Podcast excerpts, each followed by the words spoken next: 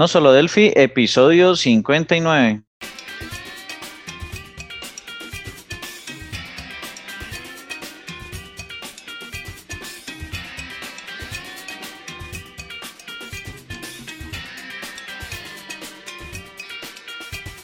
Bienvenidos a nosodelphi.com, el podcast, el programa donde hablamos, entre otras cosas, de Delphi. Mi nombre es Emilio Pérez, MVP embarcadero de España, y si el internet no se ha caído, al otro lado tenemos a Johnny Suárez, también MVP de embarcadero de Colombia, y donde hoy le veo con un cuadro precioso de fondo. ¿Qué tal, Johnny? ¿Cómo estamos? Hola, hola Emilio, ¿qué tal? Bien, bien, aquí ah, con el cuadro de las frutas. mucho, mucho mejor que el mío, lleno de cositas de estas para que no se vaya la, el sonido. ah, bueno, listo, no es que hay que ponerle ambiente a esto. pues muy bien, ya estamos el episodio 59 del podcast, ¿quién nos lo diría? Hoy, por ejemplo, me ha llegado la renovación de, del dominio, luego son ya un par de años, ¿no? Que lleva ya el dominio. Sí y muy, y muy, y muy, muy, muy contento. estuve mirando métricas el otro día y estamos eh, teniendo, eh, manteniendo la audiencia. Luego, eh, estaba todo súper, súper interesante porque, bueno, al principio teníamos muchas personas que accedían solamente a la web y ahora tenemos también incluso Spotify. Ajá, ah, sí. Sí, Spotify me dejó sorprendido porque es una plataforma donde eh, como que se la tienen bastantes personas. Entonces se les hace muy fácil acceder al podcast de esa manera, seguramente. Exacto, y además, bueno, es una forma muy, muy interesante de poder entrar, ¿vale? Por ejemplo, ya tenemos nueve personas que han, que han comenzado a escuchar no solo Delphi en, a partir de, de, Spotify. O sea, ah. no, está, no está nada mal, ¿vale? Para, bueno, para hacer algo tan, tan genérico, ¿no? Y tan, tan nicho que mucha gente usa Spotify para escuchar música, no para escuchar los podcasts, ¿vale? Pero bueno, entre Spotify, entre YouTube, Spreaker, Evox y nuestra propia web, pues creemos que el número de personas que están accediendo pues es bastante grande en comparación a lo que nos esperábamos al principio. Y ayer incluso estuvimos comentándolo en el, en el grupo y, y, y, nos estaban diciendo 500 mil desarrolladores de FireMonkey, en que había una página web puesta, ¿no? De, de FireMonkey. Sí, sí. O sea, eh, no sabemos cuántas personas, ¿vale? Puede haber, eh, puede haber ahora mismo mmm, trabajando con Delphi, pero eh, vemos que pueden ser muchísimas. Sí, así es, pueden ser muchísimas. No sé de dónde salió ese número realmente, pero, Yo tampoco.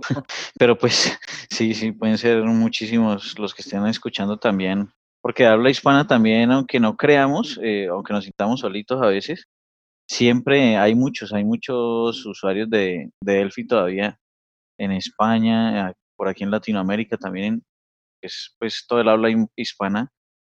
Hay muchísima, muchísimas personas que todavía trabajan con Delphi y que quieren aprender eh, tecnologías móviles, que se entran solos, pero que de pronto sí necesitan un poco de orientación en ese sentido para, digamos, el mundo de la tecnología móvil. Y, pero son muchas, muchas las personas que, que están ahí escuchándonos, ¿no? Incluso también nos han escrito personas que pidiéndonos que por favor hagamos el podcast en inglés. O sea que ah, surrealista, surrealista total, pero así es, sí, sí porque le, resultaba muy, muy interesante e intentaban escucharnos.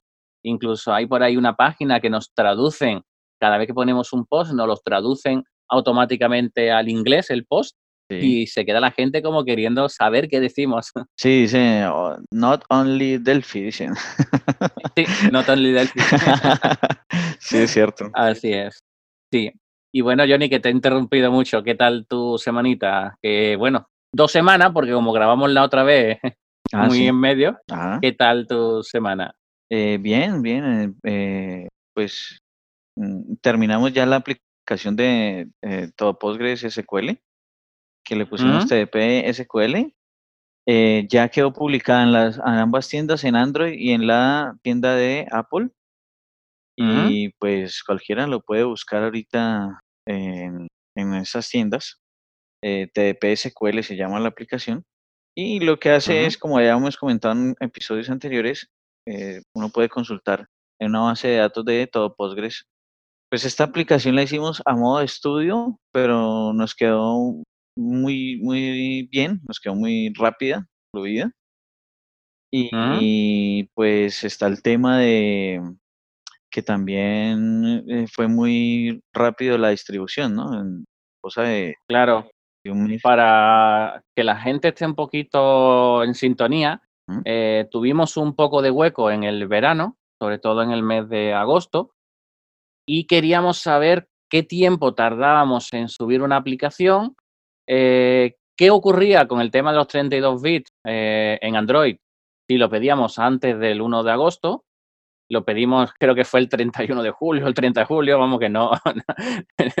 Fuimos a, casi, casi al límite y queríamos sobre todo eso, un, caso de estudio de una aplicación Delphi subida a las stores. En otras ocasiones hemos hecho aplicaciones para Android, para tablet, hemos hecho aplicaciones para clientes, incluso para eh, Android TV, pero no, no habíamos hecho ninguna propia subida con nuestro nombre, ¿no? Entonces, bueno, queríamos mm, tener esa primera, tener esa app y lo unimos con, bueno, con nuestra plataforma de todo PostgreSQL, que son cursos, igual que tenemos de Delphi, pues son de PostgreSQL. le llaman el sistema gestor de base de datos libres más potente del mercado, ¿no? O sea, es una alternativa a SQL Server, a Oracle, o sea, y, bueno, mejor que MySQL, ¿no? Entonces, eh, simplemente eh, queríamos tener esa, esa aplicación subida para que personas que se dediquen a la programación, a, bueno, más que programación, a DBA, pues puedan tener en el móvil pues una conexión rápida a esa base de datos que la tengas tú en red. Entonces, sin necesidad de estar delante del ordenador con el wifi, pues te conecta a esa base de datos. Nos han pedido que hagamos lo mismo con, con Interbase, con Firebird y demás, lo único que ocurre es que, bueno, usamos los UNIDAC y los UNIDAC no tienen eh, driver específicos para el motor de, bueno, específicos, no, nativos, eh, drivers nativos para conectarte a un Interbase o a un Firebird, ¿vale? Entonces nos toca eh, bien estudiar cómo hacerlo, ver, poner una capa intermedia o no hacerlo, ¿vale? Entonces, bueno, estamos ahí estudiando un poco qué decisión tomar. ¿Por qué? Podríamos poner para MySQL, podríamos poner para Oracle, eh, para SQL Server, creo también. hay diferentes motores que sí tienen el acceso directo, pero en este caso, para Firebird y para Interbase no lo tiene, sino que necesitaría los propios drivers que, traen y desconocemos, porque no lo hemos investigado, si se puede añadir los drivers eh, cuando subimos la aplicación, ¿vale? Sabemos que existe la opción de Interbase to Go, etcétera, etcétera, pero mm, no lo hemos no lo hemos investigado, ¿vale? Entonces, bueno, si alguien lo ha hecho, eh, estamos abiertos a que nos lo digan y, bueno, lo incluimos porque, bueno, ahí tenemos los, los unidad para poder mm, hacer con ellos lo que, lo que se necesite. Sí, de hecho, por ejemplo, uno puede hacer con el eh, Firebird, tiene ya una, de, una, una biblioteca para Android. Sí. Pero también el problema es que nosotros queremos eh, siempre esta aplicación desplegarla en las dos tiendas. Entonces, esa misma biblioteca no sirve en, en iOS. Entonces, ahí viene pues el otro, ah. la otra situación. Sí, sí, la verdad que sí. Entonces vamos a tener ahí un pequeño problema. O Mm, bueno, una aplicación en Android que no esté en iOS también podría ser una posibilidad, pero bueno, eh, ya que nos digan los compañeros, la, audiencia, qué hacemos, ¿vale? Mm. O sea, de aquí al, no sé, al verano que viene, que saquemos otra vez hueco, ¿vale? Pues a ver qué, qué hacemos, ¿no? Entonces, bueno, ahí, ahí queda libre, ¿vale? Listo. ¿Y qué vamos a hablar esta semana? Bueno, esta semana vamos a hablar sobre cómo, cómo crear manuales para usuarios finales. Entonces, los típicos, digamos, eh, archivos .chm, ¿cierto? La ayuda que uno encuentra cuando hace F1 en cualquier programa. Entonces, ¿cómo los vinculamos a nuestro sistema o a nuestro desarrollo? ¿Y con qué hacemos ese tipo de manuales? Porque pues hay varias alternativas Entonces vamos a hablar sobre ese tipo de documentación. Entonces no estamos hablando de documentación eh, técnica o de documentación de nuestro software. Perdón, de software sí, sino documentación de nuestro código fuente. exacto, si no, no es código fuente, porque ya tenemos un episodio donde hablamos de documentación de código fuente precisamente. Y, eh, pero eh, esta vez vamos a hablar sobre manuales de usuario final, ¿cierto? Como, cómo vamos a crear esos manuales para, para los usuarios que utilizan nuestras aplicaciones como tal. Perfecto. Entonces, bueno, yo me voy a ir, voy a ser el primero y a coger el fácil que tenemos aquí apuntado. Y es el que, bueno, en otra empresa que estuve era el que siempre utilizábamos. Y bueno, porque lo enlazábamos unos ficheros con otros, eh, generamos, generábamos al final la documentación en, bueno, en, este, en esta tecnología y son los ficheros Word, ¿vale? Microsoft Word o OpenOffice o el que sea, eh, procesador de texto, eh, donde vamos enlazando eh, entre, una, entre un documento y otro, pues las diferentes módulos, diferentes pantallas, etcétera, etcétera, que tiene nuestra aplicación, ¿de acuerdo? Entonces, es una forma sencilla, fácil, que todo el mundo más o menos sabe manejar, ¿de acuerdo? Entonces, digamos que los procesadores de texto son una herramienta que bien utilizada y bien llevada, pues pueden ser pues muy, muy, muy interesantes. Sí, de hecho, por ejemplo, me imagino que lo que hacían era como hacer eh, hiperlink vínculos, ¿cierto? Exacto. Entre, entre un documento y otro documento, ¿cierto? Exacto. Em, de hecho, mucha gente le gusta ver los manuales, por ejemplo, en PDF y así quedaría también fácil guardar esos hipervínculos como PDF de Word o desde OpenOffice y exportarlo a PDF, por ejemplo.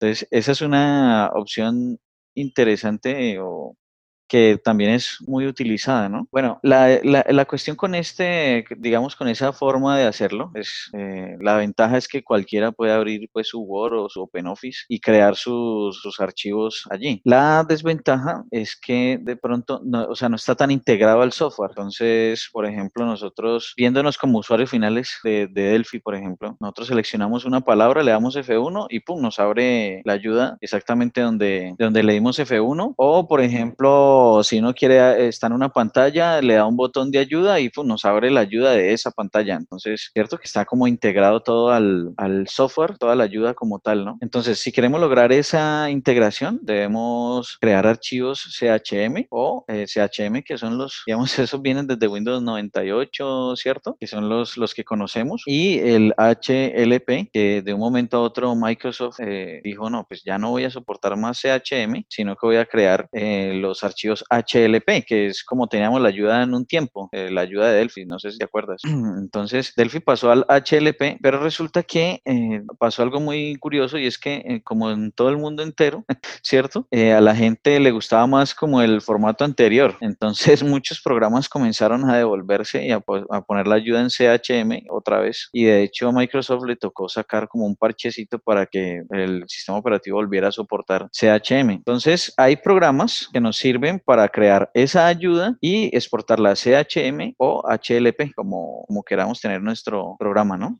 Entonces, por ejemplo, eh, tenemos, aquí tenemos anotadas dos eh, herramientas, que es Hell and Manual, que está supremamente, está muy bien integrado con Delphi. ¿Y qué sucede? Uno puede hacer un artículo con Hell Manual y eh, en ese artículo puede meter imágenes, puede meter videos, por ejemplo, un video grabado con Camtasia o con Screenomatic, ¿cierto? Puede meter unos ese video dentro del, del, archivo de ayuda. Y, pero digamos, si vamos a usar ya multimedia, nos toca así usar HLP. Si vamos a usar solamente texto, imágenes, así, cosas más sencillas, pues podemos usar CHM, que es el formato anterior. Y con Headland Manual, eh, por ahí vamos a colocar el link en la página. Entonces podemos eh, crear ese tipo de archivos y él nos crea un contexto, como un código de cada artículo. Y ese contexto, no sé si has visto la propiedad que se llama eh, Context de que, tienen todos los controles de, de Delphi.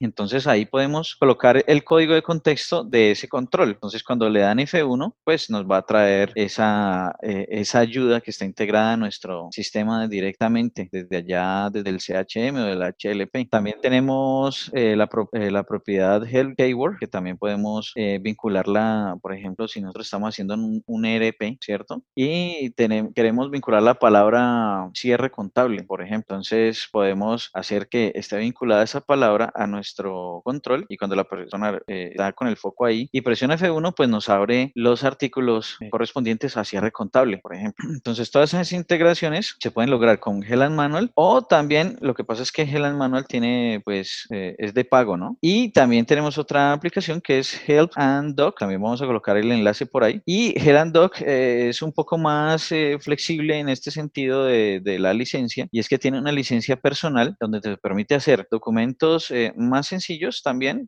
pero puedes exportarlo también a CHM y HLP. También puedes exportarlo a EPUB, a PDF, bueno, a una cantidad de formatos y todo esto de manera gratuita, pero pues te pone un banner por allí, dicen que discreto, ¿no? Y tienes otras, otras alternativas que también son de pago. También es muy poderoso este generador de manuales, por decirlo de alguna forma. La verdad que sí, porque puedes publicar eh, no solamente estos ficheros CHM y demás, sino como has dicho, puedes publicar en el Word, puedes publicar en PDF, puedes incluso en un ebooks eh, con el formato EPUB o MOBI para el Amazon. Eh, puedes publicar web, ayuda web, como tiene, por ejemplo, Embarcadero. Sí. Es decir, que no sea solamente la que tú le, le das en el local, sino que vaya a la nube. Ajá. Y abra tu página en cuestión. O sea, la verdad es que muy interesante este, estos software para todo lo que es este documentación de aplicaciones visuales, ¿de acuerdo? Que como puede ser pues una aplicación Android que hagamos o una aplicación normal de escritorio que estamos acostumbrados, ¿vale? Exacto, sí, incluso tienen soporte precisamente lo que acabas de decir. Tienen soporte para diferentes sistemas operativos. La verdad es que no, digamos, si, si, yo tengo una aplicación en Android, entonces puedo vincular también la ayuda ahí a esa aplicación. Eh, pues esto es lo que nos promete, por ejemplo, el manual, ¿no? Exacto, pues la verdad muy interesante. Lo que pasa es que hay otros tipos de usuarios finales que también necesitan documentación eh, sobre tu software. Y esos usuarios finales, pues suelen ser usuarios que utilizan una API que tú desarrolles. Imagínate por ejemplo, Google Calendar, que tiene su API, y tú quieres eh, saber cómo funciona, los métodos que tiene, qué hace cada uno, etcétera, etcétera, ¿no? Entonces, por ejemplo, si usas Delphi MVC Framework, pues tiene una documentación, ¿vale? Ahí, por detrás, que le llamas MVDoc y, bueno, vas creando tu documentación, ¿no? Para que la persona cuando entren a través de una URL en concreto, pues vea esa, esas posibilidades, ¿no? Sí. Pero eh, hace poco vi que RAT Studio eh, o está añadiendo ahora o ha añadido, no lo sé, pues una, una herramienta que se llama Swagger UI, ¿vale? Eh, con Swagger, ¿qué puedes conseguir? Bueno, pues puedes coger que toda la API y documentarla entera, incluso poder ejecutar la propia API, ¿vale? Por ejemplo, si es barra episodios barra 5, y que automáticamente te descargue la información, el JSON de ese 5. Entonces tú le pones, te, dice, oye, mira, aquí necesita que sea un numérico, ponlo y le das a ejecutar, ¿vale? Como por ejemplo que en, las demos del tiempo y de, otras, eh, de otros sitios, cuando quieres probar una API en cuestión, ¿no? Entonces, la verdad es que está bastante curiosa esta herramienta, Swagger, eh, para esto. Y que dicen, eh, no lo he probado, que viene o que va a venir con RAD Studio. Perdón, RAD Studio no, con RAD Server. Sí, de hecho ya, ya viene en, en, Delphi, la última versión de Delphi, sí, en la 10.3.2 ya viene la integración con Swagger. Y de hecho en MVC Framework, eh, yo vi en estos días porque pues, me pareció, pues cuando vi que Rat eh, Server tenía Swagger, quería ver si MVC, eh, MVC Framework también tenía algo con Swagger. Entonces vi que ahí en los temas están también haciendo la integración con Swagger para MVC Framework.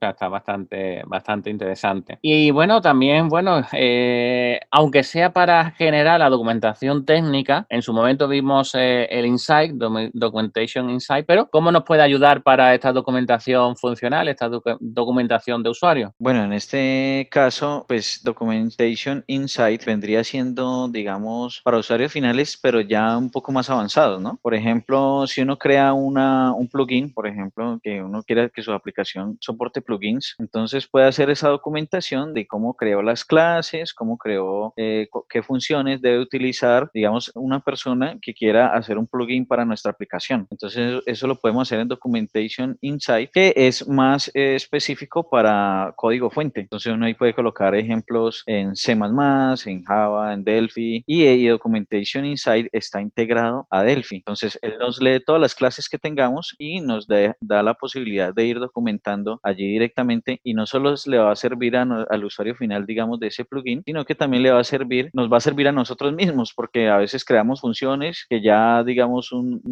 tiempo después no nos acordamos que, para qué son. Y ahí en, en nuestro, em, ¿cómo se llama? En el, en el Insight, en el Completion, completion Insight, eh, pues va a aparecer esa documentación directamente dentro de nuestro código fuente. Entonces, ya, digamos, Documentation Insight sí es un poco más avanzado, pero, eh, digamos, pensando en usuarios finales, por ejemplo, el usuario final de nuestro componente, si nosotros hacemos un componente, nuestro, nuestro usuario final sería otro programador que va a usar ese componente, por ejemplo. Perfecto. Bueno, Johnny, eh, la pregunta ahora a todo el mundo, ¿qué usáis, qué utilizáis vosotros eh, para mm, documentar, ¿vale? Para entregar a vuestros clientes, pues, algún manual en concreto, ¿de acuerdo? ¿Qué, qué herramienta es la que utilizáis? ¿Utilizáis este tipo de documentación escrita?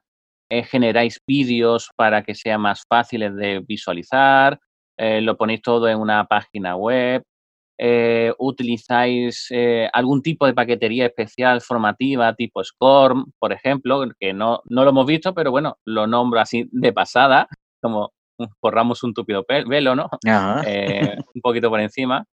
¿Qué usáis? ¿Vale? Porque mm, hemos dicho cuatro cosas, muy pocas, pero después cada empresa lo hace a su manera, a su forma, eh, etcétera, etcétera, ¿no? Entonces, quisiera saber cómo lo hacéis realmente, ¿vale? Porque, bueno, eh, por caso, por experiencia, por ejemplo, eh, yo le he entregado un manual escrito de 500 folios a clientes que lo han guardado en el, en el cajón y no lo han visto nunca, ¿vale? O sea, al final es un tiempo en desarrollar, en escribir, en mantener, en actualizar. Es decir, al final tienes que tener a una persona de manera continua. Eh, si un software está muy vivo y tiene varios programadores, pues imagínate, ¿no? Entonces siempre tiene que tener a alguien ahí actualizando esos manuales de, alguna forma. Entonces, eh, nos gustaría saber cómo lo hacéis en vuestra empresa. Si pues, ponernos comentarios sobre ello y bueno, esperamos que os esté gustando este formato. Hemos vuelto otra vez al formato normal, habitual. Eh, tuvimos un pequeño parón la semana pasada, o un traspié, O, una prueba, un experimento, le podríamos decir, De, de, temas de redes y bueno, algo que para mucha gente está eh, de manera sobrada, eh, lo sabe, pero bueno, a lo mejor otras personas eh, les vino bien el comienzo del podcast, porque después sí hablamos de cosas un poco más avanzadas, pero es cierto que si empiezas a escuchar la explicación de un localhost, tú digas, mira, este podcast no me interesa, ya veré el siguiente, ¿no? Entonces, simplemente el que no lo haya escuchado entero, que le dé una oportunidad al final y el que, y bueno, esperamos también vuestros comentarios, tanto positivos como de crítica. Eh, bueno, al final una crítica puede ser positiva o negativa, ¿no? Pero nos gusta siempre escucharlas y, bueno, aprender de ellas. Entonces, bueno, si queréis también el podcast un poquito más corto eh, o queréis también que sea, como siempre, la, eh, entre media hora y una hora aproximadamente, pues también decídnoslos, ¿de acuerdo? O sea, simplemente queremos hacer cosas útiles para la comunidad. También decir que estamos cerrando diferentes reuniones con patrocinadores, lo cual no sabemos si saldrá adelante o no, pero nos gustaría en este mes de septiembre dejar todo cerrado para poder generar ese concurso sobre Delphi Code, que le, llamamos eh, concurso Delphi Code, donde podamos, bueno, ofrecer algo a los que, a los que, bueno, eh, en definitiva ganen el concurso, ¿vale? Entonces tenemos que pensar el qué, eh, el cómo, etcétera, etcétera. Incluso también ya tenemos diferentes personas que se han animado a ser jurados. Eh, no queremos ser nosotros los jurados, sino que sean personas de, fuera, de otras empresas, eh, compañeros y demás. Entonces, ya tenemos algunos que nos han dicho que sí, que contemos con ellos para ser jurado de lo que va a ser el Delphi Code 2019 o Delphi Code 2020, como, como le queramos llamar, ¿no? Entonces, bueno, sería el primero de todos que, nosotros, que nosotros hagamos. El objetivo, y, y, no me quiero explayar mucho más, es llegar a universitarios. Hay un déficit muy grande de programadores Delphi eh, porque nadie sabe que eso existe. Y cada vez que hablamos con alguien nos dice lo, mismo. Yo lo estudié en la universidad hace tropecientos mil años, no sabía que aún se mantenía, ¿no? Y no sabe que se pueden hacer cosas muy interesantes con, con Delphi, ¿no? Entonces, eh, simplemente queremos conseguir con este Delphi Code llegar a las universidades, ¿vale? Que sean los estudiantes los que nos generen esta aplicación que queremos eh, que nos haga, ¿de acuerdo? Y bueno, Johnny, eh, con esto pues yo me despido porque bueno, me están esperando y tengo, tengo que, continuar. Eh, ¿Alguna cosilla? Eh, no, ya, yo también me despido, ya quedó clarísimo todo, todo el asunto, pienso yo, ¿no? Perfecto.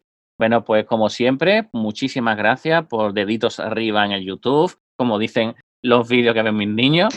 Eh, por, mm, no sé cómo es, el dedito verde o marca verde o no sé, en el Spotify. Corazón verde creo que era, en Spotify. En iBox darle también a me gusta, eh, también a Speaker, quien lo tenga.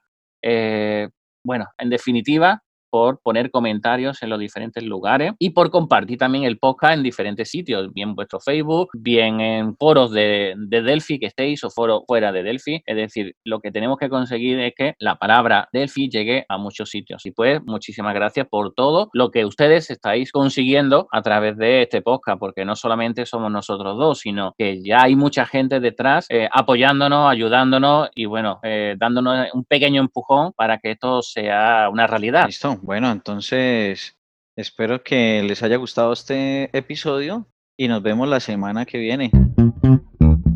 Chao. Chao. Por cierto, Johnny, ahora que no nos escucha nadie en el final del podcast y que, bueno, ya le habrán dado el stop, estamos haciendo pruebas con diferentes software de grabación. Si este se escucha mejor que los anteriores, os ruego que nos lo digáis, que ambos tengamos más o menos el mismo volumen, etcétera, que estamos teniendo problemas en pocas anteriores. Así pues, también indicárnoslo, ¿vale? Muchas gracias. Chao. Listo.